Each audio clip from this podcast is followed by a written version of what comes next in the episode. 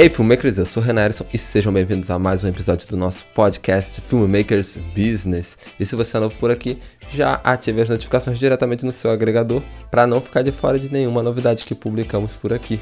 Então, galera, vocês já seguiram a gente lá no Instagram? Eu vou deixar o link aí na descrição para facilitar o acesso de todo mundo. Já dá uma passadinha lá e segue a gente para você ficar por dentro dos melhores conteúdos de produtividade e empreendedorismo e dicas. Então já fica de olho lá porque é o melhor canal que tem para isso. Mas bom, então galera, hoje o tema é daqueles que geram intrigas, né? É daqueles que geralmente cada um tomba para um lado e todo mundo fica de bico no final. Mas eu gostaria de abordar com vocês um tema um pouco delicado, que é o feedback. Quando que um feedback ele pode ser interpretado como um fracasso? Bom, na minha opinião, o feedback só é determinado como fracasso para quem recebe aquele feedback e não sabe como usar aquele feedback. Porque, gente, é o seguinte: se alguém está te dando uma opinião sobre o seu trabalho, ou até mesmo dizendo que você é bom ou que você consegue chegar em determinado lugar, é porque aquela pessoa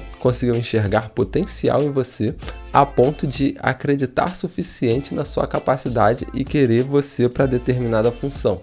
E dentro dos trabalhos podemos ter diversos tipos de feedback. Então, sempre que você enviar algum job, alguma coisa para avaliação, esteja de peito aberto, podemos dizer assim. Porque sabemos o quanto que um projeto novo ou aquela montagem que a gente botou tanto detalhe, tanta coisa, pode ser especial para a gente, mas nem sempre aquilo pode ser funcional para o cliente. Então, eu aprendi a escutar os feedbacks e adaptar aquelas avaliações à minha realidade. Porque, logicamente, nem todos estão na produção junto contigo e muita gente não entende o que, que pode ou não pode ter acontecido lá. Então, saber filtrar a opinião é uma das coisas muito importantes quando se recebe um feedback. E, logicamente, aquela frase: não escute críticas construtivas de quem nunca construiu nada. E isso é a maior realidade, pessoal. Então, é isso, pessoal. Não encare o feedback como um fracasso. Isso pode ser uma das piores decisões que você vai tomar na sua vida, porque isso só vai atrapalhar a sua produtividade e o seu desenvolvimento. Mas